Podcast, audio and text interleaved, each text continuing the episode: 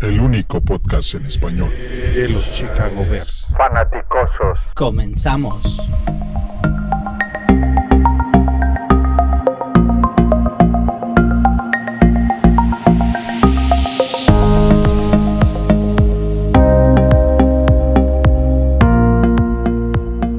Bienvenidos fanáticosos, muy buenas tardes, noches, días a la hora que nos escuchen o de donde nos estén viendo.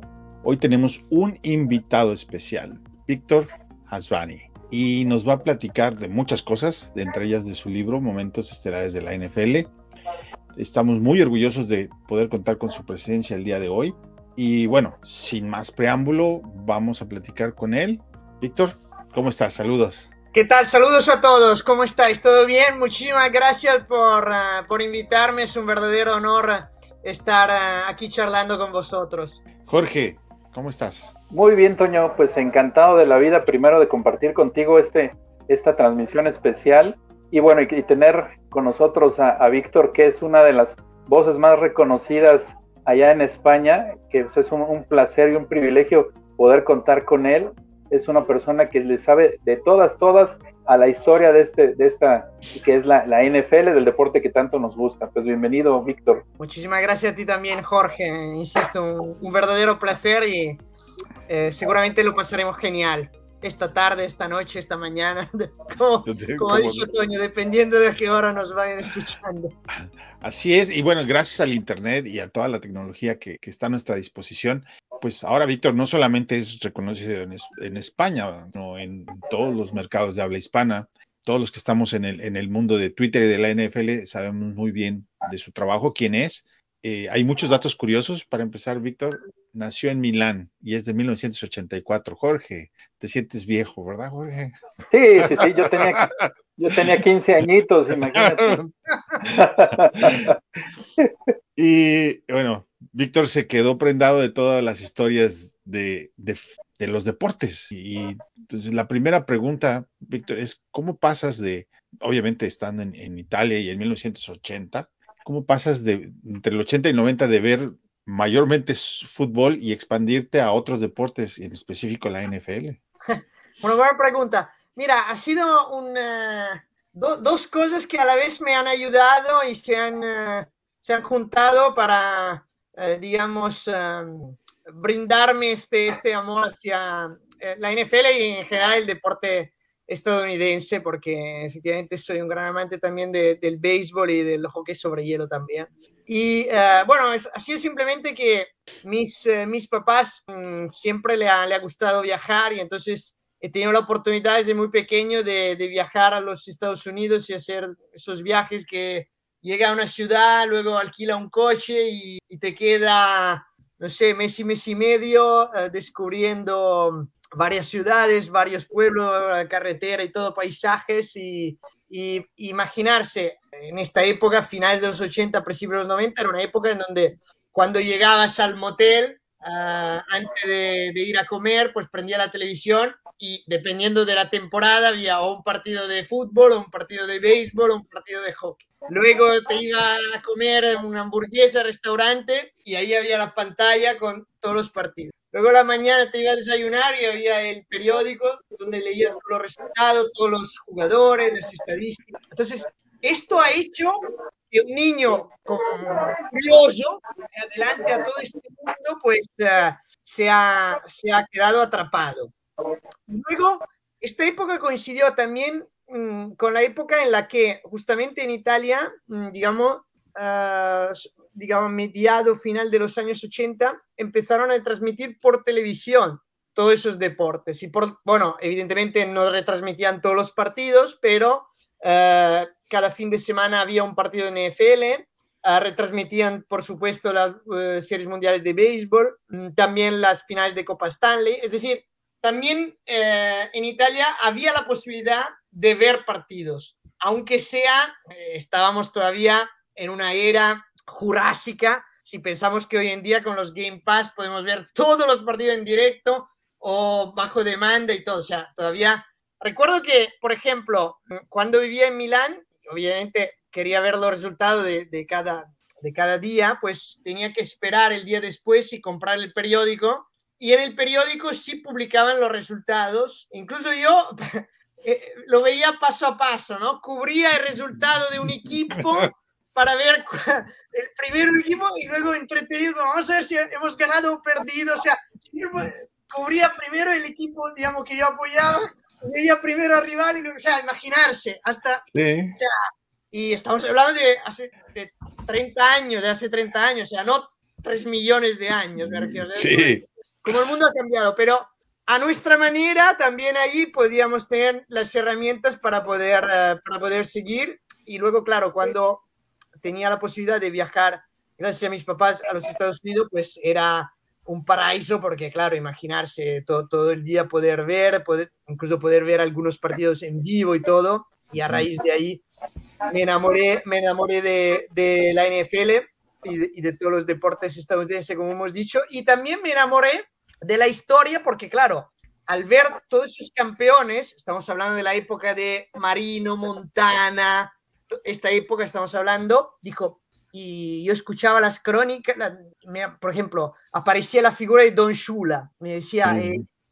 perfecto, yo todavía no sabía. Entonces empecé, eh, eh, ah, sí, a principios de los 70 había los Dolphins que habían ganado. Entonces a raíz de ahí me, me, me, me, me quedé atrapado también por mmm, descubrir, digamos, todas las historias de los personajes que habían escrito la historia de NFL antes de que yo eh, em, empezara a verla. Y a partir de ahí empezó mi enfermedad que sigue hasta el día de hoy. oye, bueno, oye, Víctor, pero, pero en, en, sí, este, ¿en qué momento? Porque, porque hablar de tu libro, que es una, de, una deleite de, de libro, la verdad, en momentos estelares, este, ¿en qué momento, en, en qué momento fue tu primer contacto con los con los Bears y bueno, y ahí le dedicas el capítulo número 13, ¿no? ¿Y qué fue lo que, lo que te llamó la atención? Hombre, de los Bears me, me, llamó la atención mm, primero un hecho que, bajo mi opinión, eh, han sido, hablando anteriormente de los Dolphins, yo creo que pese a que perdieron un partido durante aquella temporada mágica, se puede, bajo mi opinión, poner esos Bears de aquella temporada mágica estamos hablando de 1985, si no recuerdo mal, como quizás el equipo más fuerte de la historia de la NFL. Uh, quizás lo podemos poner junto a los Dolphins del 71, 72, eh, de, de, los Patriots que luego perdieron la Super Bowl en 2007. Bueno, vale, yo creo que ya el hecho de estar ahí, dentro de esos tres o cuatro equipos, equipazo top, es ya un hecho en sí muy interesante. Por lo tanto, primero me llamó la atención la historia de esos Bears, que yo no, no pude ver en vivo, ¿eh? estamos hablando de eso, ya me documenté después, vi los partidos. A raíz de ahí me quedé atrapado y mucho por la figura de Walter Payton. Walter Payton, mmm, creo que por, por lo que he podido leer, ver y todo, ha sido una de esas figuras que en Estados Unidos le dicen larger than life, ¿no? O sea, más grandes de la vida. Eh, un campeón extraordinario. También me llamó la atención por su manera de ser, por su estilo de juego, por su manera de ser también fuera de la cancha, que eso también es bastante curioso, y por su perseverancia, porque llevaba ya muchos años en los, uh, en los Bears antes de que finalmente se pudo armar este, este gran equipo que resultó dominador de aquella, de aquella magnífica temporada. Y digamos que, aparte de todos estos hechos deportivos, ¿no? De este equipo mítico, quería juntarlo un poco al, al, alma de la ciudad de Chicago, que es una, eh, una, ciudad que, bueno, Toño sabrá mucho más, mucho más que yo, pero lo estábamos practicando antes de, de entrar en directo. Es una ciudad muy peculiar, por, por, también por su fisionomía, ¿no? A la orilla del lago, se extiende desde norte hacia el sur. Es una ciudad que uh, efectivamente, bien decía, como bien decía Toño, está dividida si pensamos la afición del béisbol entre Cubs en el North Side, Wrigley Field, y los White Sox en el South Side, y ambas, ambos equipos tienen historial como para escribir un par de libros tranquilamente. Y si queremos, los Bears juntan un poco la pasión de la ciudad, ¿no? Y, y juegan ahí, uh, ellos también en un entorno mítico, prácticamente el estadio de los Bears actualmente, el Soldier Field, está ubicado, digamos, idealmente en el medio entre Wrigley Field y Um, y el viejo Comiskey Park. eh, en un área magnífica, ¿no? Área verde, a la orilla del lago, un área que se llama Loop, ¿no? Cerca de Chicago.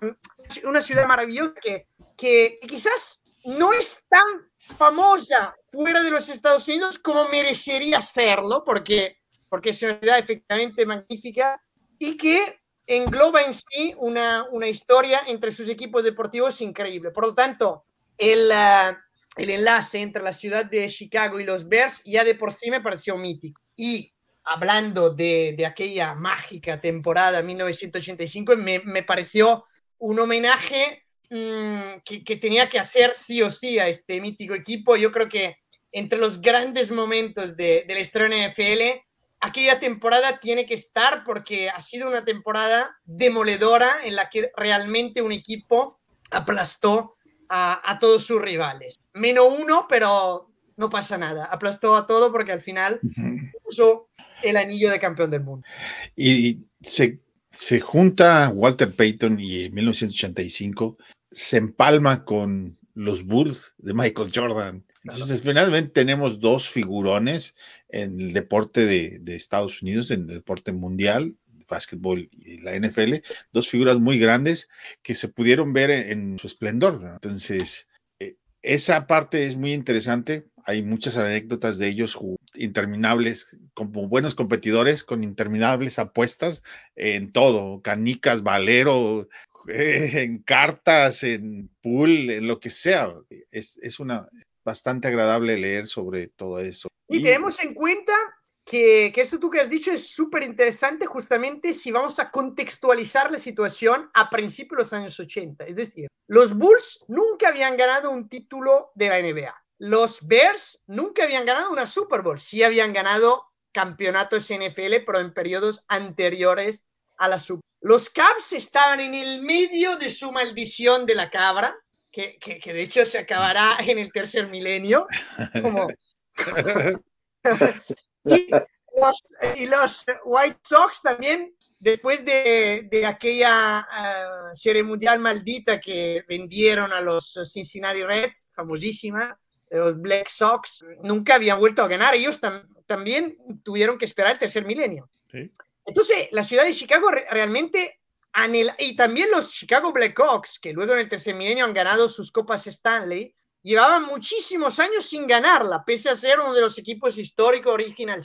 Y entonces, imaginarse Michael Jordan y Walter Payton con esa carga, con toda una ciudad que quería volver a ganar un título y, eran décadas que, no podía saborear esta, estas sensaciones. Por lo tanto, la presión que tuvieron que llevar en su propia espalda Walter Payton y, Michael Jordan fue increíble. Y no olvidamos que si bien Walter Payton ganó a mediados de los 80, Michael Jordan tuvo que pasar por varios disgustos, por ejemplo, contra los Pistons a, finales de los 80 y solamente, entre comillas, me parece en el 91 logró el, primer título. Por lo tanto, o sea, esto quizás a posteriori uno dice, ver, sí, han sido dos grandes estrellas. Diablo, han sido dos grandes estrellas justamente porque mmm, vuelvo a poner Chicago en el mapa deportivo de Estados Unidos. O sea, más allá de, de, del éxito en sí, pues ellos cargaban, yo creo, con una carga psicológica, valga la redundancia, brutal, y claro, al ser fuera de serie, pudieron sortear esta carga psicológica y brindar uh, triunfos a, a, la ciudad de Chicago. Víctor, yo creo que para todos los, los que llevamos mucho más tiempo eh, bien, siguiendo a los Bears, Walter Payton, pues sí, obviamente es como nuestra, nuestro gran ídolo, ¿no? Igual que Jordan, pero pero en, mi caso, pues sí, la, la, primera figura de los Bears siempre fue Walter Payton, ¿no? Y, yo quisiera preguntarte, recuerdo que hace, eh, me parece que con motivo de los 100 años de, de, la liga, hicieron un programa especial donde pusieron a los mejores 100 jugadores de la época. Y creo que salió en el lugar número 5, si mal no recuerdo. Si nos preguntas a, a cualquier fanático de los Bears, vamos a decir que, que, que, que mienten, ¿no? Que, es el número uno, ¿no? Pero, pero, pero, pero ya visto desde, desde, tu, desde tu ángulo, desde tú que eres un poquito más, más este, imparcial, ¿qué, eh, en, ¿en, qué lugar tú consideras que está Walter Payton en, en, este, en este sentido?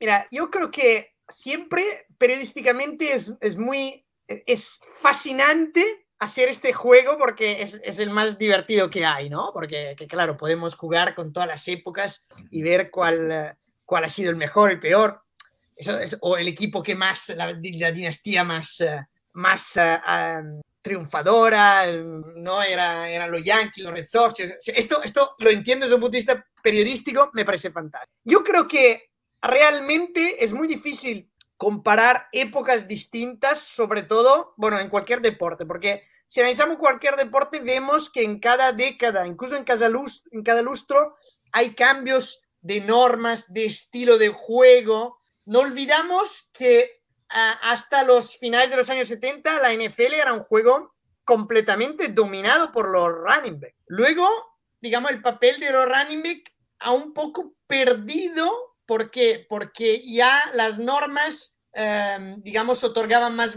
más ventajas a los ataques que no a la defensa y el juego ha un poco evolucionado hasta llegar a, al día de hoy. Pero no, desde los años 70 hasta el día de hoy han pasado muchísimas épocas de, de cambios. Por lo tanto, es muy difícil um, intentar hacer estos, uh, digamos, estas clasificaciones entre los más grandes de todos los tiempos porque siempre había que medir en la época en la que estaba. Yo creo que Walter Payton ha sido un jugador ahora lo voy a alabar más allá del número 5, número 1.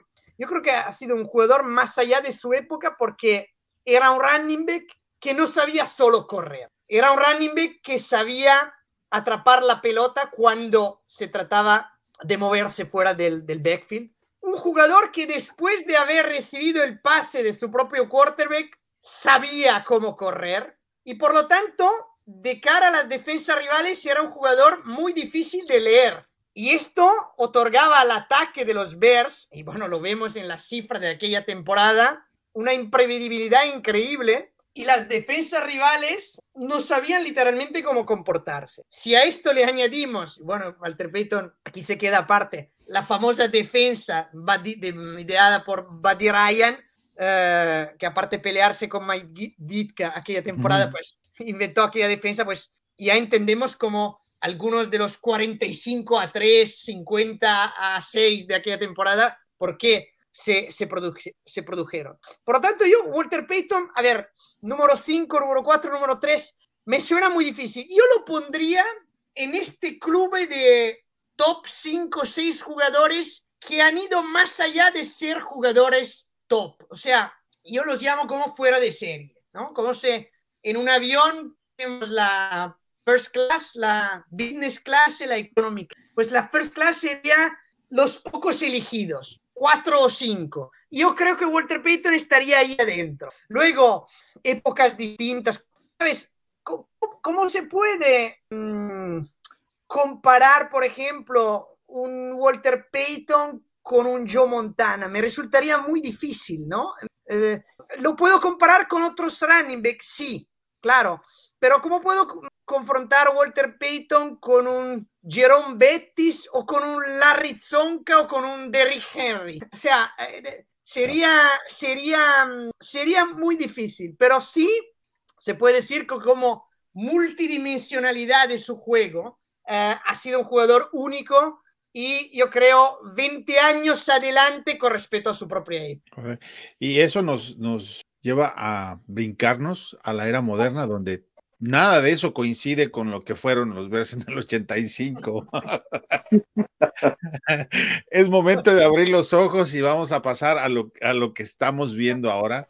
A la realidad. Ahora, a la realidad. Y esta realidad es una reconstrucción más. Que los movimientos sí. que se han visto por ahora del equipo indican no solamente una reconstrucción. Pues estos, estos tipos, Ryan y Matt 2.0, llegaron a, tirar todo lo que se había hecho en siete años de, la, gestión anterior y vamos a volver a empezar, definitivamente. Entonces, eh, todo esto gira en torno de una sola figura que es Justin Fields. ¿Tu opinión de Justin Fields? Hombre, es una pregunta muy difícil, porque claro, hablar de un jugador que ya ha hecho una trayectoria es fácil. Hablar de un jugador que tiene todavía que hacer todo es muy difícil. A ver, uh, es un jugador que a mí personalmente me encanta, soy sincero. O por dicho, me podría encantar. Eh, luego se, tiene que se tiene que crear, crear el sistema como para que él pueda uh, lucir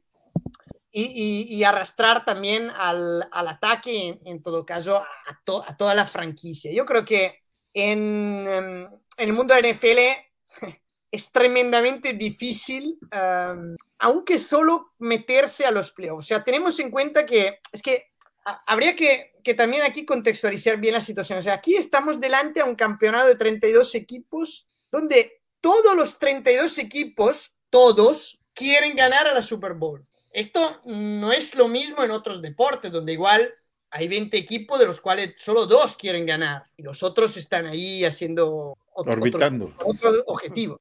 Por lo tanto, ya a partir de aquí entendemos la dificultad. En segundo, en segundo lugar, que estos 32 equipos arrancan con las mismas armas. Sea, no, no, es que uno puede mm, decir, bueno, yo pero tengo más posibilidades, voy a gastar 10 veces. No, depende de cómo ha ido anteriormente, salary cap, eh, que, que, cuántos jugadores puede llamar en el. O sea, todo depende de toda una serie de estrategias. Y cada año, cada equipo renueva sus estrategias. Por tanto, a veces uno, yo recuerdo también esa misma temporada pasada que, que recién se acabó, lamentablemente los Cavs, los Bears la acabaron al principio de enero, muchas críticas y todo. Yo, francamente, también he quedado bastante decepcionado por la temporada de los, de los Chicago Bears. Es un equipo que sigo con, con mucha simpatía porque por todo lo que ha representado en la historia de NFL y, y, me he quedado un poco decepcionado. Yo creo que a raíz de lo que ha pasado, es, digamos, está bien tachar la, la, hoja y pasar a otra hoja, ¿no? Eh, encomendarse a Justin Fields. Queremos, eh, vamos a ver si um, creándole un entorno lo más favorable posible puede, pueda, eh, digamos, um, mostrar uh, todo su talento. Yo tengo toda la confianza en que lo pueda hacer. Dicho esto, también existen los contrincantes, también existe una presión enorme. O sea, ya solo con las palabras que vosotros dos aficionados eh, habéis dedicado en un segundo a Justin Fields, claro, se percibe, claro, vuestro anhelo para que eh, con, una, con, una, varita mágica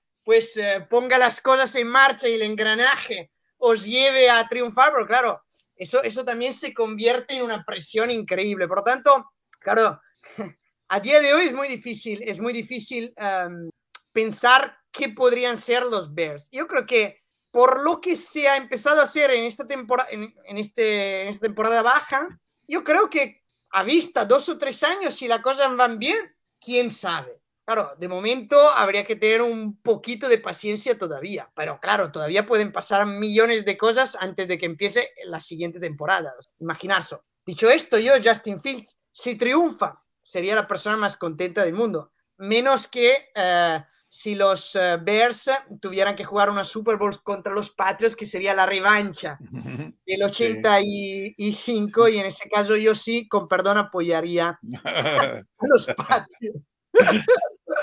El, creo que tienes toda la razón. Es, es injusto ponerle demasiada presión a, a, a, este muchacho porque todavía está muy joven y apenas va en su segundo año. Quizás la pregunta es más a su nivel de, de talento. Salieron cinco corebacks del draft y vemos que el coreback de los Patriots es un coreback de un sistema que tiene un mejor sistema y por lo tanto da mejores resultados. Para nosotros es quizás eh, la pregunta es a nivel de talento, porque Mitch Trubisky era el coreback que eligieron anterior en el draft y ahora, por cierto, se va a Pittsburgh y tenemos a Baker Mayfield en, digamos, entre uno y otro. ¿Dónde lo colocamos? O sea, ¿dónde, dónde lo colocamos uh, Fields entre Fields.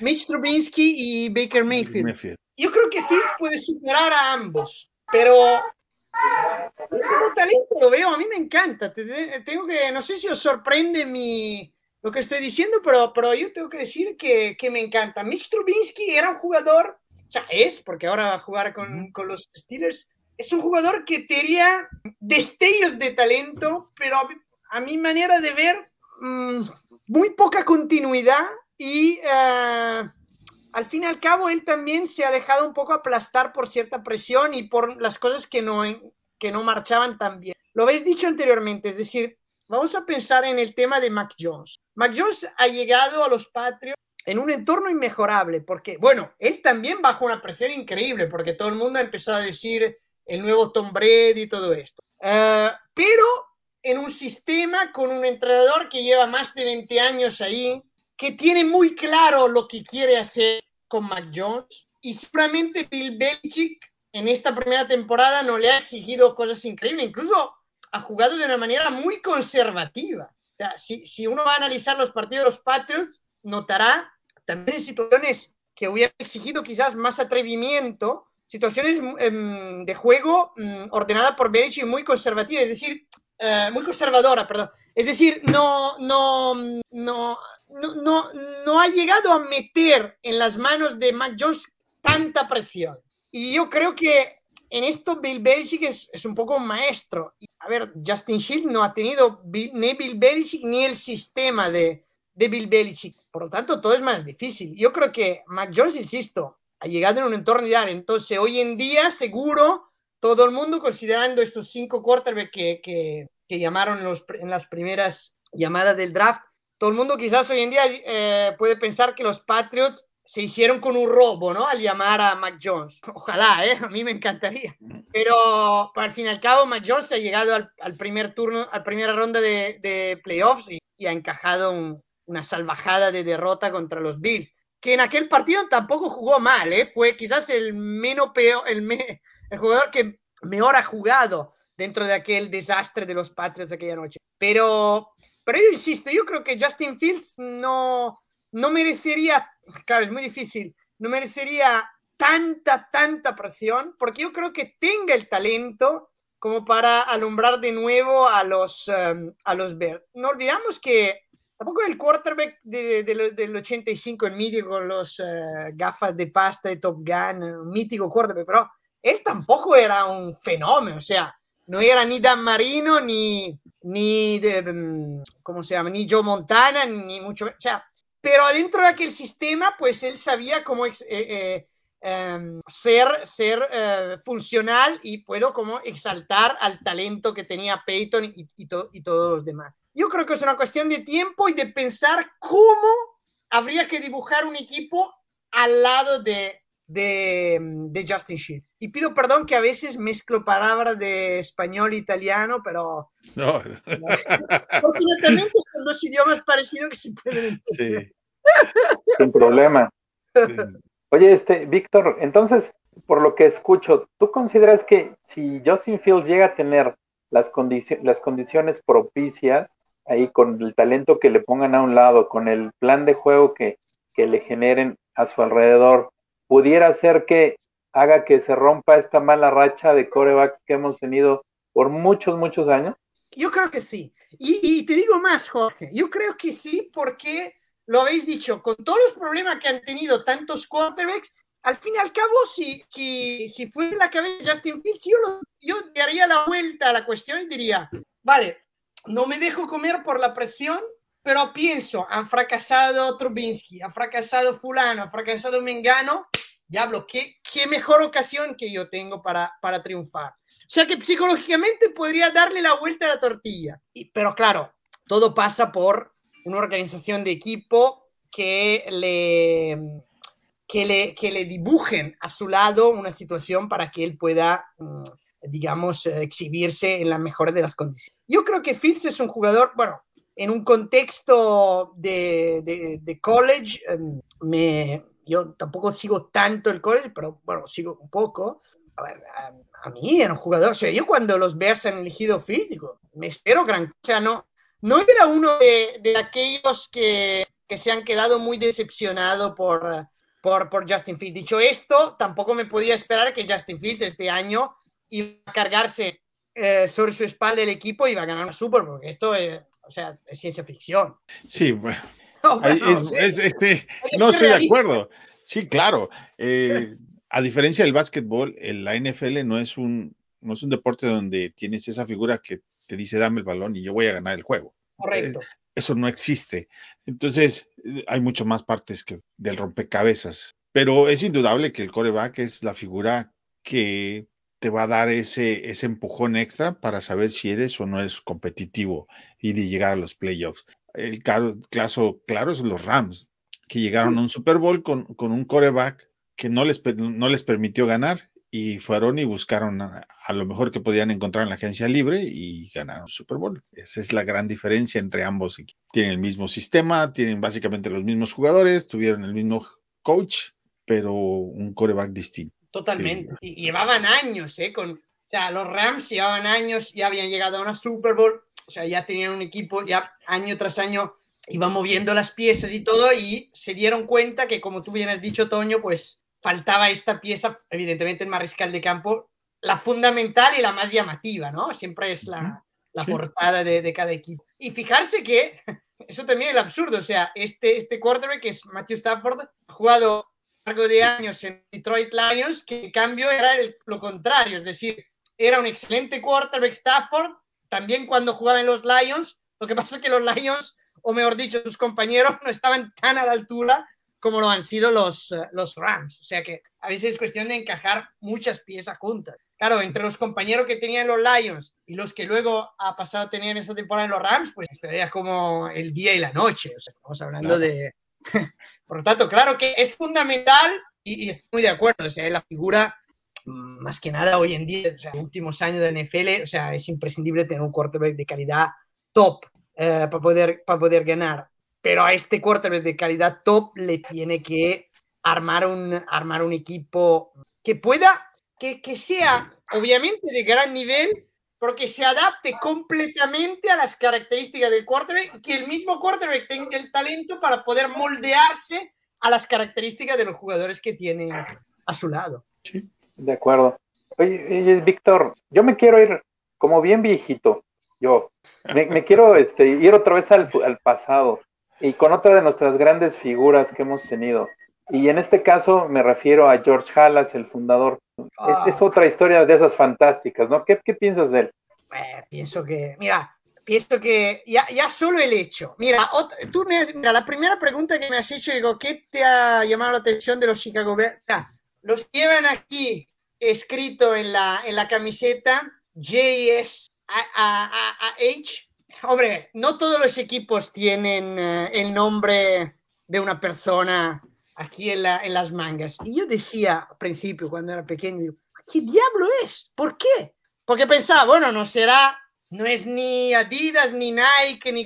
Entonces me puse a buscar a la época. Cuando, cuando empecé a leer sobre George Allen, digo, no, no lo puedo creer. O sea, este hombre prácticamente ha hecho todo lo que se puede hacer en el mundo del deporte. Ha hecho exactamente todo. Incluso, mismo si todavía, si había mm, fallecido en la época de este famoso Super Bowl que hemos platicado, pero en cierta, en cierta manera fue también protagonista porque fue él que decidió llamar a Mike Dicta como entrenador de, de aquel equipo, porque recordamos que Mike Dicta, que en ese entonces estaba en los Dallas Cowboys, escribió una carta al mismo George Allen diciendo, ahora, bueno, yo que conozco perfectamente la ciudad de Chicago, conozco los Bears, conozco el ambiente, que ya he ganado en la época anterior, eh, me siento ahora psicológicamente, técnicamente, tácticamente preparado para asumir una carga tan importante como es ser el head coach de los Bears. Y Papa Bear, George Alas, decidió antes de morirse, mm, ofrecerle la, la posibilidad de ser uh, head coach. Y pocos años después, uh, Mike Dicta pues, fue capaz de ganar la, la, Super Bowl. O sea, este es el último trozo de la carrera de, de, de Papa Bear. Papa, uh, George Alas, apodo Papa Bear, ha sido jugador, fundador, entrenador, dueño. Ha incluso jugado al béisbol Uh, con los Yankees de Nueva York, creo en la temporada 1920, la temporada después de que Babe Ruth fue vendido de los Red Sox a los Yankees. O sea, este ha participado a la, guerra, a la guerra mundial. O sea, este, si queremos hablar de este hombre, necesitamos 10 retransmisiones. Pero es una figura, es una figura mítica, eh, es una figura que es, um, no pueden,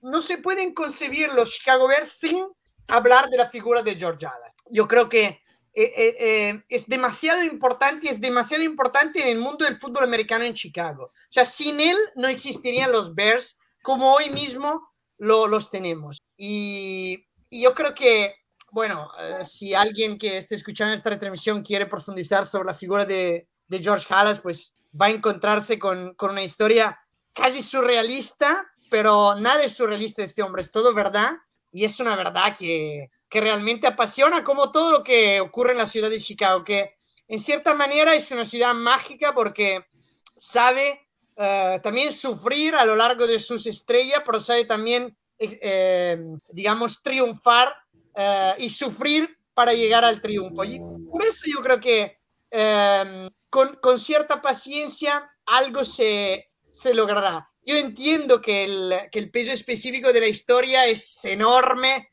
y claro, hemos hablado de Walter Payton, de George Alas, eh, eh, pero vendrán, vendrán otros en futuros y dentro de 100 años habrá una Osera 2.0 en la que hablarán de la estrella que, que veremos en, en, los, en los próximos años. Ojalá que sea así. Yo creo, yo creo que sí. Pero recordamos que Papa Bear es una figura que jamás será olvidada en, en la ciudad de Chicago. Y gracias, Jorge, por, por recordarla porque es una figura que realmente me, me apasiona y me emociona. Sí, es enorme. Uh, hasta les prestó dinero al, al, odiado rival para que no se fueran. ese, ese, ese, anillo de otoño que cuenta es maravilloso. Imagínate tú. No, no. Eh, extraordinario, extraordinario. Eh, sí, y ahora eh, que los Bears deciden que su mercado, su primer, hacer entrar a España como ese mercado internacional seleccionado. ¿A los Bears eh, tenía algún contacto contigo? Eh, ¿Has platicado con ellos sobre media, sobre Mira, todavía, todavía no he podido platicar uh, directamente con ellos. Mm, anhelo hacerlo y no veo la hora que, que, los, que los Chicago Bears uh, hagan algo en concreto con los jugadores aquí y creo que no, no pasará mucho tiempo para que eso ocurra. Sé que han abierto ya una cuenta de, de Twitter.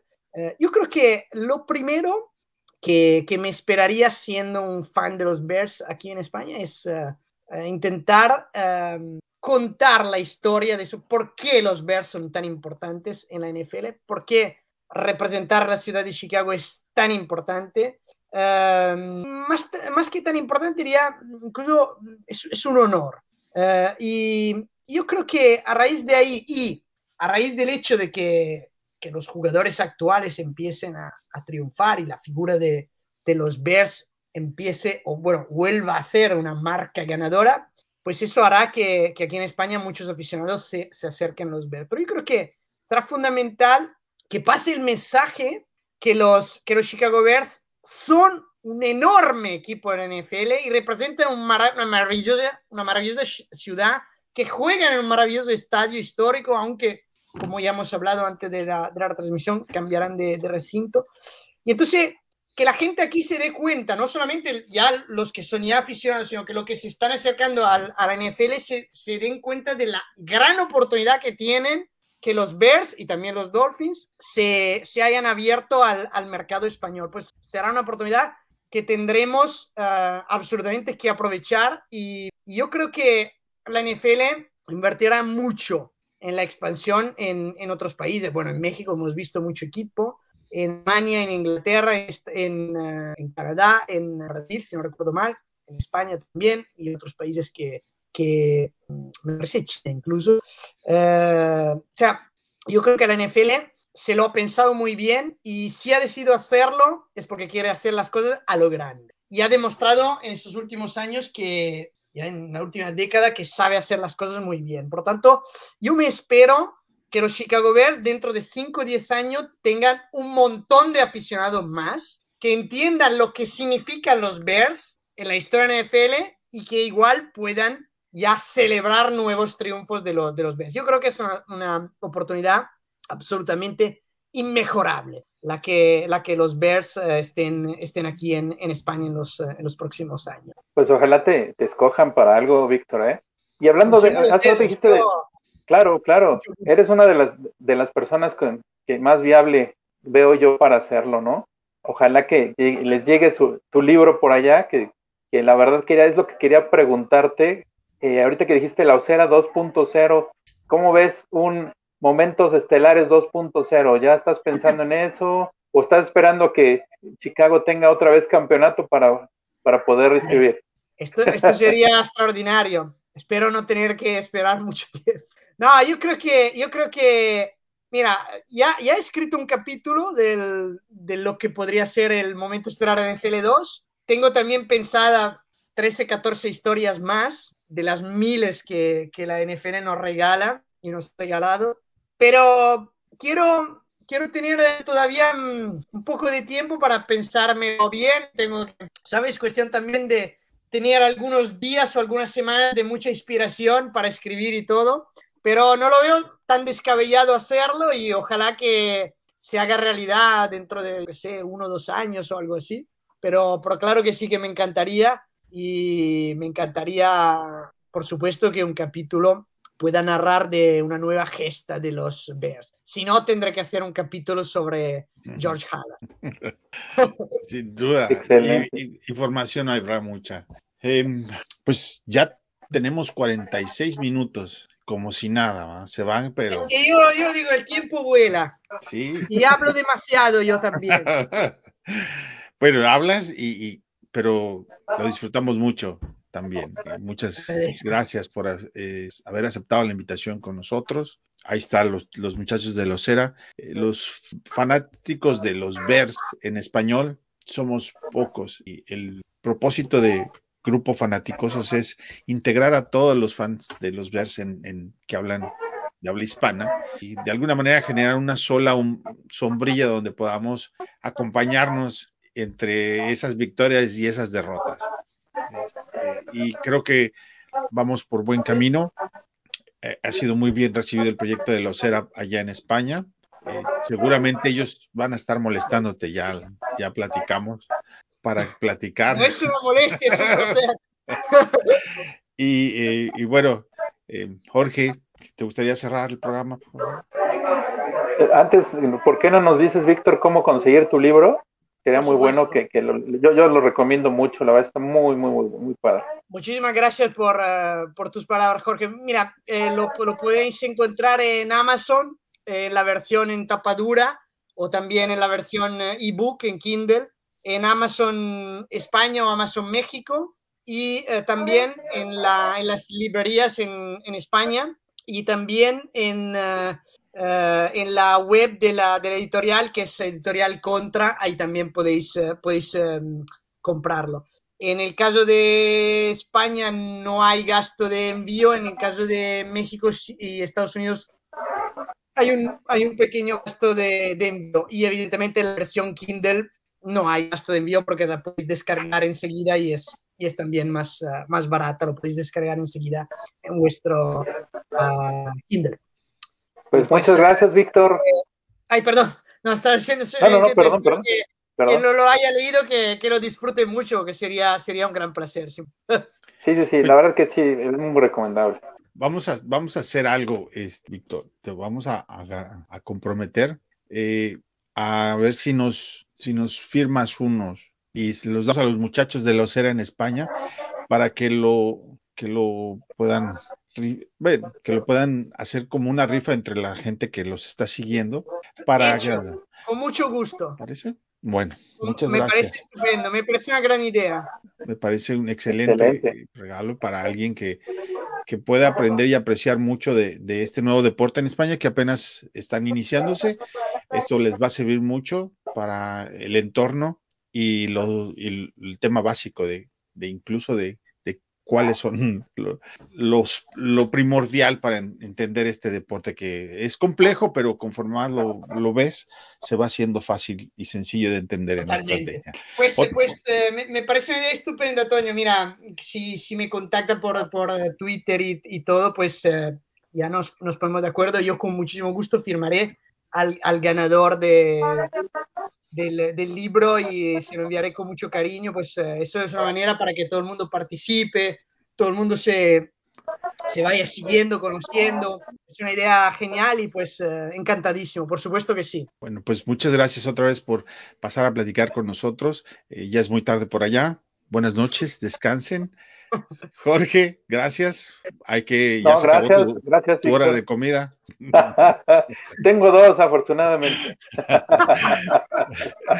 Este, la pasamos muy bien. Muchas gracias a Sí, ambos. no, no. Y- Muchas gracias, Víctor, y muchas gracias, Toño. Excelente. Ha sido un enorme placer. Muchísimas gracias, Toño. eh, gracias, Jorge. Y muchísimas gracias por vuestras magníficas palabras. Espero poder volver eh, muy pronto aquí en vuestro programa porque lo he pasado genial y el tiempo ha, ha volado. Un fuerte abrazo también a todos los que nos han escuchado. Pues, eh, como siempre, Bear Down, Chicago Bears. Bye bye.